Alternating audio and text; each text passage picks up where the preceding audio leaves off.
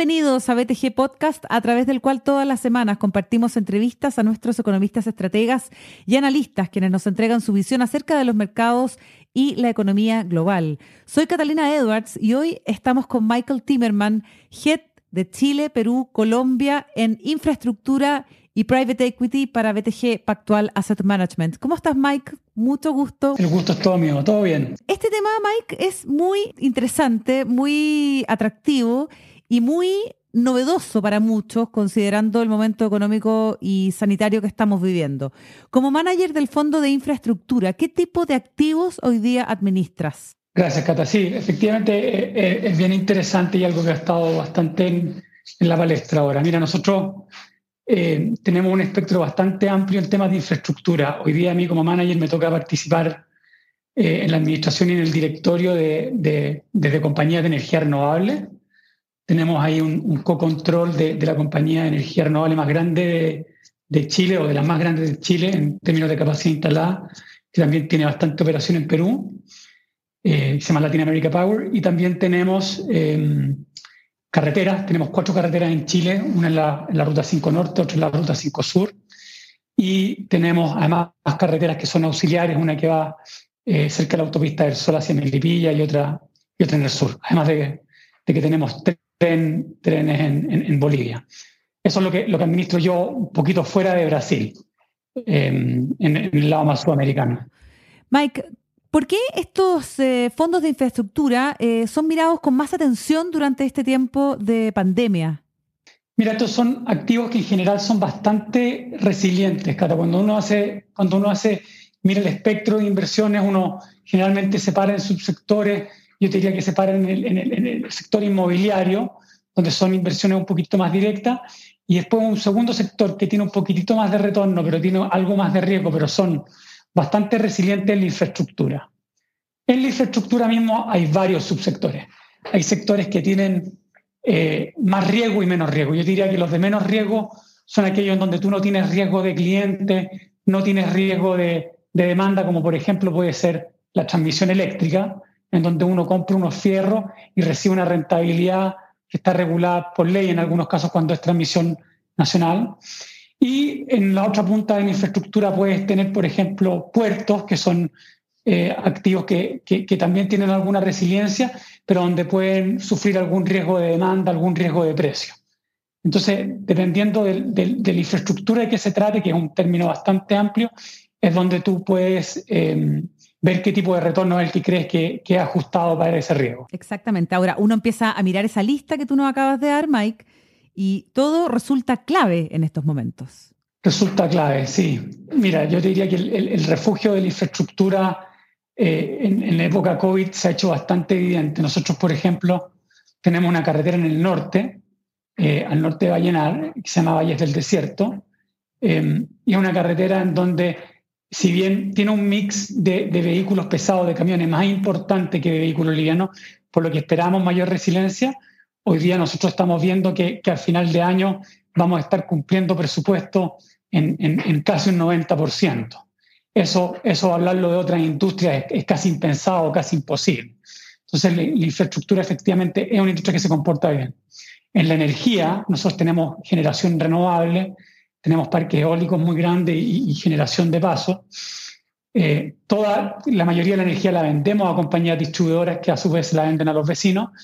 Hemos visto también bastante baja, eh, ha, sido, ha sido una demanda bastante resiliente. Hemos visto que el consumo de hogares incluso ha subido. Entonces, estas son compañías que están más o menos en línea con, con los presupuestos de Levita, que estaban eh, presupuestados preliminarmente, y evidentemente son muy distintos a, si tú ves otros, otros sectores, otras otra industria. Ahora, en otros sectores, eh, ¿se han visto algunos activos de infraestructura afectados por el COVID? Sí, sí, hay, hay, hay sectores que se han visto, que se han visto bastante. Por ejemplo, nosotros miramos, miramos bastante aeropuertos. Y yo los aeropuertos que he mirado eh, en procesos secundarios, la carga de pasajeros se ha visto en algunos casos 90%, 90% 95%. Entonces son casos en donde tú tienes una concesión muchas veces que a plazo fijo y lo que pasó este año es que te quedaste, te quedaste sin un año de la concesión. Entonces, si no hay contrapesos suficientes para, para poder eh, mitigar ese tipo de riesgo, termina siendo infraestructura que es bastante volátil a este tipo, a este tipo de, temas. Ahora, ¿cómo afecta, bueno, hablábamos recién el COVID, pero el estallido social y el riesgo político a este tipo de, inversiones, Michael? Mira, eso, eso, es un buen tema y, y, un punto bien, bien difícil de tocar porque es difícil de, desenmarañar. Eh, cuando tú haces inversiones en, infraestructura, siempre las haces a largo plazo. Y las haces a largo plazo básicamente porque son inversiones que son muy intensivas en capital, por una parte, y por otra parte requieren, de, requieren importantes ratios o porcentajes de deuda. Entonces, cuando tú analizas la inversión, tienes que analizarla no solo en el contexto actual, sino que con el contexto de largo plazo. Entonces, si tú tienes alguna, algún temor respecto de cómo va a estar el clima político y si eso pudiese afectar el contrato que tú tienes con el Estado como, como poder concedente de una, de una concesión, algo que claramente, algo que claramente puede afectar.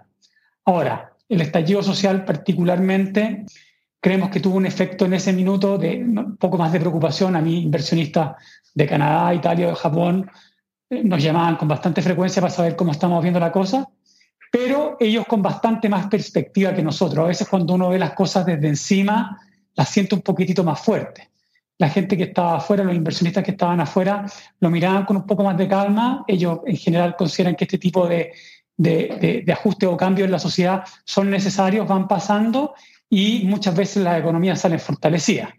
Entonces hay un poquitito, hay un, yo diría que un mix, un mix de, visión externa e interna.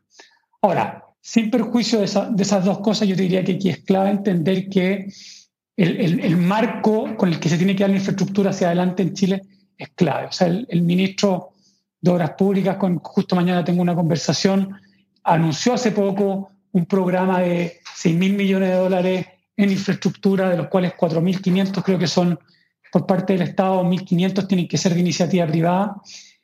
Es clave para poder entregar competencia y para poder entregar infraestructura en buenos términos, con, con, con, con buenos procesos.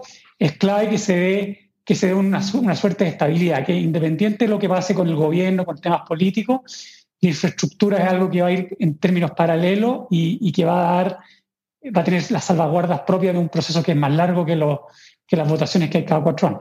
Mike, ¿qué tipo de inversiones o sectores ustedes están viendo como atractivos dentro de la infraestructura? Uno piensa como de inmediato en el 5G, pero hay muchas otras. Sí, hay bastante otra. Mira, nosotros siempre me gusta comentarle a, nuestros inversionistas que nosotros más que, que, que, estar siguiendo un beta, lo que buscamos es tener alfa. Entonces, yo te diría que no, no, tenemos, yo no tengo un prejuicio respecto de qué infraestructura nos metemos o qué no nos metemos. Lo que tratamos de buscar es todos los sectores y tratar de ver dónde hay oportunidades concretas y alternativas que sean concretas. Hoy día estamos viendo desde, proyectos de, energía renovable, por ejemplo, solares, con, contratos atractivos en Chile, que creemos que tienen una buena rentabilidad, pero eso es lo que estamos viendo hoy día. Yo también te podría decir, mira, hoy día estamos bastante avanzados en procesos de adquirir una carretera en México que, que, pareciera ser que el retorno riesgo ajustado y considerada la prima riesgo país se ve bastante atractiva. Estamos viendo eh, terminales de gas natural licuado en, distintas etapas de, proyecto, debido a que, como tú sabes, en, México y en Estados Unidos, o sea, más que en, México, en Estados Unidos se produce mucho gas y en Asia hay bastante ánimo de salir de, eh, la energía nuclear y tratar de pasar a, a baseload como, como el gas. Eh, estamos viendo aeropuertos en Colombia, eh, estamos viendo proyectos salmoneros de un poquito menor escala en Chile. O sea, yo diría que el, espectro es bastante amplio y tenemos un, comité de inversión eh, en Chile y en Brasil eh, bastante seguido, donde de nuevo la idea es, es, solo invertir donde creamos que efectivamente estamos generando, estamos generando un valor importante para nuestros clientes e inversionistas. Michael Timerman, Head de Chile, Perú, Colombia de Infraestructura y Private Equity en BTG Pactual Asset Management. ¿Quiénes pueden invertir en este tipo de, fondos de infraestructura que ustedes ofrecen?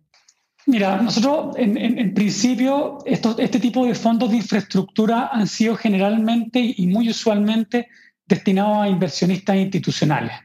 Eh, lo, que, lo que tú ves en el mundo, incluso en Chile, Tú ves que, fondos de pensión canadienses, fondos, fondos de pensión chilenos, compañías de seguros internacionales, son generalmente los que invierten en este tipo de activos.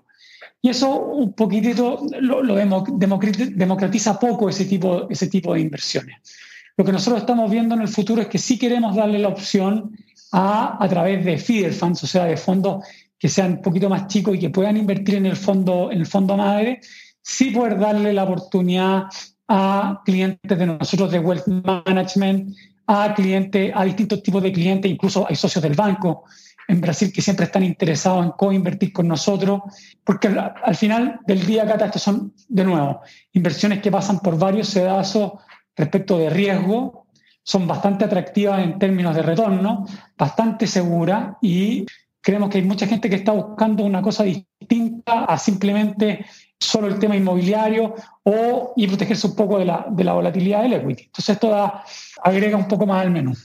Súper interesante, muy bueno lo que nos has comentado Michael Timmerman sobre estos fondos de infraestructura y private equity que comienzan a brillar en medio de esta pandemia con una muy buena perspectiva de inversión para más adelante, no solo cerrada, además a los institucionales. Súper interesante. Muchas gracias por haber estado con nosotros.